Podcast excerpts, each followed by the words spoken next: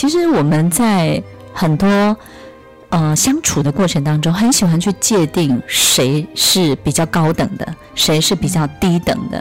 就是我们在很多团体，包含我们的公司、我们的工作，经常会去介意我是高等，你是低等。然后或者是有些主管，他会告诉你我是高等的，你是低等的，你要听我的话。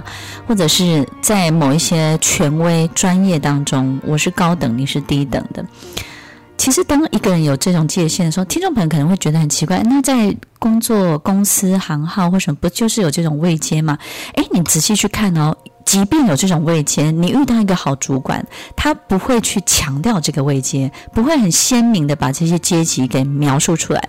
一个爸爸妈妈对一个孩子，如果真的是爱的时候，他也不会去强调我是爸爸，你要听我的话，你还小，你什么都不懂，他不会去强调这个，他反而就是会听小孩子在那闹啊，然后呢，可能会告诉他说：“你这样再闹下去，妈妈就受不了了。”其实不管怎么样，他都不会去强调这些鲜明的位阶，告诉你你比较低等，所以你要怎么样。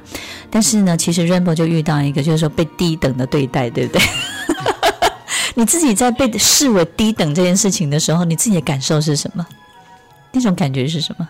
那种感觉是，因为有一天他还问我说：“老师，我真的有这么笨吗？” 考上大学怎么会笨呢？就是你，你其实觉得自己不差，对，可是一直在被灌输，哎，你你不好，然后你不努力，然后你不求上进，对。但是其实你有，那你就会开始怀疑你自己，会有一个怀疑自己的过程。嗯哼。那在在有人说你不好的同时，也同时有人说你好，可是很奇怪，在那个当下。你会去怀疑自己，不会去相信肯定的声音。对对对对。那事实上，其实我们遇到这样的，我们现在倒是可以跟所有听众朋友分享。那这种开枪的人，他到底要什么？他事实上呢，都会找比他弱的人，一定会找比他弱的人。比他强的人，他不敢去碰，因为这种人呢，都非常怕坏人。再来，他非常怕权威，他也非常怕警察，怕穿制服的人。所以呢，他们不太敢犯法，他们也不太敢去碰公权力。但是呢，他们会找比他更弱小的人，然后呢，从他更弱小的人身上去取得他想要取得的，不管是 reputation 尊敬或者是什么也好。所以呢，你会发现这样开枪的人，喜欢在言语当中开枪的人，周围都是围绕一群比他更弱的人，没有能力的人。然后呢，他会对待他们像助理，或是喽啰，或是。仆人或是丫鬟一样，所以你遇到这样的主管，你会感觉他好像在带着一群丫鬟，带着一群助理，带着一群仆人在服侍他，所以他经常就是会不断的去哄抬他自己。所以你要知道，这样的人在他心中是有很大的空洞的，非常非常大的空洞需要被补足。所以呢，他并不是像他口中说的那个样子，所以他们经常会透过言语去建构一个他认为他想要的世界的样子，然后呢，这个建构需要各种人来补齐其中的每一个角色，所以当你不想再配合演出的时候，当你不要再配合演出的时候，他就觉得你背叛了他。你以前都很配合啊，你都配合说我很厉害啊，配合我说什么你就做什么啊。那我我你你你如果背叛我的时候，我就觉得说你很糟，你很不 OK。那是我不要你。不是你背叛，不是你想要离开就离开，是你背叛我，然后是我不要你了。嗯，所以这个过程当中，就是听众朋友，我们也要了解，这种人他其实是很勒索的，他很勒索你身上的东西。所以呢，你要做的不是勒索回来或是什么，你要比他强。你唯一要做的事情就是比他强，因为我们刚刚是不是说他只找弱的人？那要比他强怎么办呢？一定要离开他，离开他你才会变强，在他面前你是永远变不了的。离开他你才会变强。当你有一天比他更强的时候，而且不能只有强一点点，要强好大一段距离。强一点点他会妒忌你，但强好大的距离他就会开始怕你、尊敬你。那那个时候你就真的脱离了这样的人的控制了。所以听众朋友，其实我们这出戏不是要教导大家什么，所以你来看戏的时候也不会有很多教导。但是你看戏的时候，我我觉得看。橘子，你的戏就是很很好玩，就是会说啊啊哦哦哎哎哎呀，对就像你自己看戏的时候，感你看好多好多出了，对不对？你自己在看，包含自己这出，你觉得那个观众的感受是什么？心情的起伏通常是什么？你你算是很有经验的观众了。小猫也是，Rainbow 也是哈。哦，我算是橘子妮的老家长，嗯嗯，因为我自己的小孩也在剧团里面。对对。那其实我们那天拿到剧本的时候，我看到不是只有一个团员，大家都有流眼泪的。虽然我们拿到剧本的时候，因为有一些的台词，有一些片段实在是太好笑了，大家真的忍不住笑，我看你们笑到翻掉了。对，真的是会笑到翻掉，然后觉得说这个反差为什么那么大？然后人生如戏，戏如人生。但是，但是，其实到我们那个我们那个稿子 read 到最后的时候，其实我看到很多的伙伴其实是流着眼泪的。嗯，那也就是其实有很多很多的台词，呃，你会深深的打入人心。呃，不是只有中枪的呃这一幕戏而已，包括其他的。然后可能会有一些在生活上面的一些感恩，对，跟感谢。那你要去 谢谢那些带领带领你去看到这个世界的人，对，对，那有很多的感触。那我觉得，呃，就是一路走来看过这么多橘子泥的戏剧里面，呃，给我一个很大的收获跟感觉，就是其实，嗯、呃，这个戏。在教育剧场的这个戏里面的话呢，给你很多的是一种情境，刚好切中你的心情，然后或者是生活当中面对的一切。对，然后你会发现有很多的状况是你会在那个里面会心一笑，或者是说你会觉得哇，阿斗西安呢的那种感觉，然后又会有一个转折，告诉你说怎么样用一种比较正面的、对正向的。呃，转换另外的一个角度去看不同的世界，然后鼓励你自己能够变强大、变好。通常我们都不会告诉观众你要怎么做，但是呢，是我们会有很多的态度，让观众很好笑的离开，嗯、就觉得说生命是轻松的，是啊、呃，然后你你被对待的一切是可以认真去弄懂它，但是转身离开剧场。你是快乐的，你是轻松的，然后告诉自己，其实要轻轻快快的过一辈子，用这种态度去面对你接下来要走的路，对不对？是 OK，Rainbow，你自己觉得呢？观众的起伏，我我 no，你真的是也是参与了非常多，对不对？我觉得幕前幕后，对，我觉得那个起伏就是，我觉得橘子泥教育剧场有一个很大的特色，就是。就是你永远不知道导演要把你带到哪一个很深的地方，嗯，会突然就就让你掉进去了。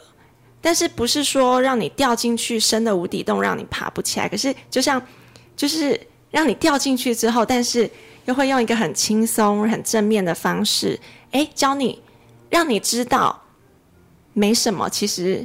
不过就是平地站起来就好了。对他，他事实上很多事情就是一秒钟的事情。我我举一个例子，曾经有人问我说：“Emily 老师，你有一集讲这种超龄这件事情，哈，那那个你有讲到，就是说，假设这个十四岁，他身体里头住着四十岁，那他到那个三十岁的时候，那他他是几岁？” 我说：“哎，是这样子类推的，这样计算。”我我私底下有回答这件事情，我我可以跟听众分享我怎么分享，因为我真的碰到像这样的人，他们其实不是里面有一个呃更成熟的自己，其实不是，那个东西就好像我们在看电视的时候频道在切换，就是呢，我看到十四岁的样子，然后呢，他在遇到某一个事情的时候，突然之间啪，他四十岁的样子跑出来，然后突然之间。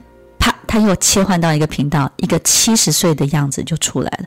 我曾曾经看到一个十四岁的孩子脸上有七十岁老伯伯的表情，在讲跟沟通一件事情。我有时候在发现那种感觉是什么？那种超龄的感觉是好像这个人身体里头住着四个人的那种感觉，然后有四张脸，在不同的时候那个脸会浮出来。所以，听众朋友，我觉得有很多时候，我们身体里头住着多少个自己，我们并不知道。我曾经看到一篇报道，在访问金世杰老师。金世杰老师是一个非常资深的演员，从兰陵剧坊出来。那那个问题呢，很简单，就是说，哎，老师，你金圣杰老师，你在诠释的每一个角色当中，你自己觉得戏剧带给你最大的启发是什么？他的回答让我觉得非常非常的。震撼，但是呢，也觉得太对了。他说：“哎，对吼，这些启发其实很特别。就是说我演了某些戏之后，我才发现原来我有这么卑鄙的一面。我我因为我当小人的时候，我这么卑鄙啊！我我这种卑鄙的样子，我自己都没见过啊！这个我也有自己这个样子。”听众朋友，我们并不知道自己身体里还有多少个自己，还有多少个不同的自己。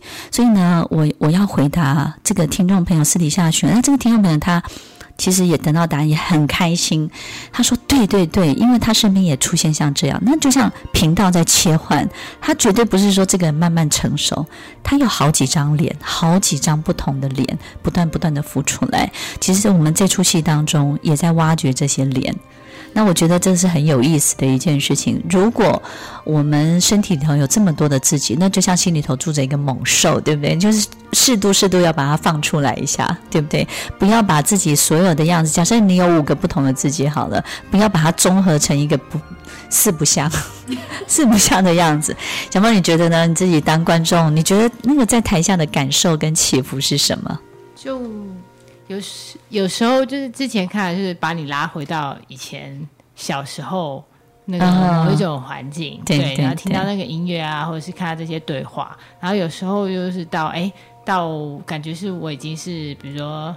呃，上班之后啊，那种已经经过社会历练，然后就对，对必须隐藏你自己，是是是被包装起来的，嗯嗯，就是在那种切换当中。所以我觉得，其实我们可不可以说，其实教育剧场在台下的观众哦，他好像他的思考是一直不断的在时间空间一直转换的，对不对？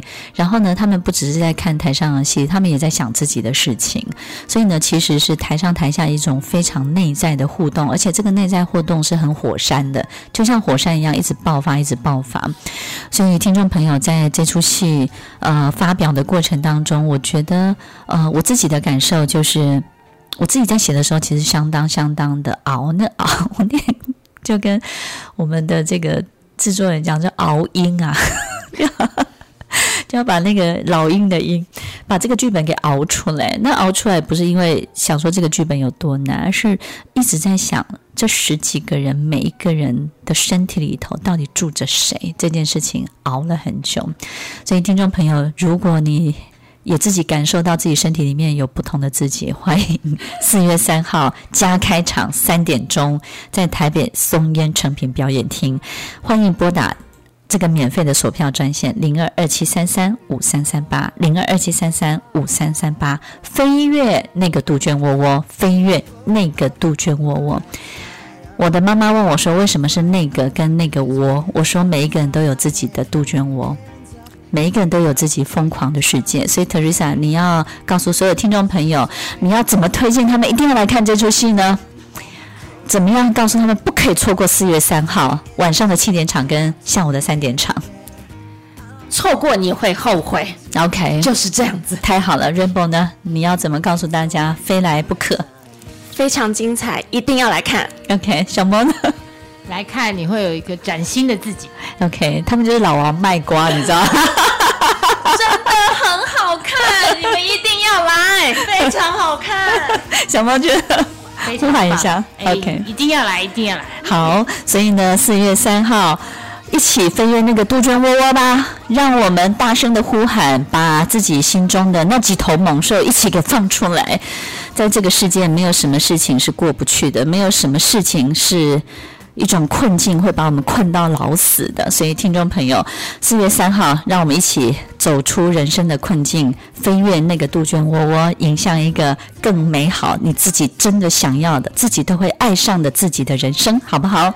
四月三号晚上七点钟，下午三点钟加开场，台北松烟诚品表演厅，欢迎拨打索票专线零二二七三三五三三八二七三三五三三八，飞越那个杜鹃窝窝，我们四月三号不见不散。听完今天的节目后，大家可以在 YouTube、FB 搜寻 Emily 老师的快乐分多金，就可以找到更多与 Emily 老师相关的讯息。在各大 Podcast 的平台 Apple Podcast、KKBox、Google Podcast、SoundOn、Spotify、Castbox 搜寻 Emily 老师，都可以找到节目哦。欢迎大家分享，也期待收到您的留言和提问。Emily 老师的快乐分多金，我们下次见，拜拜。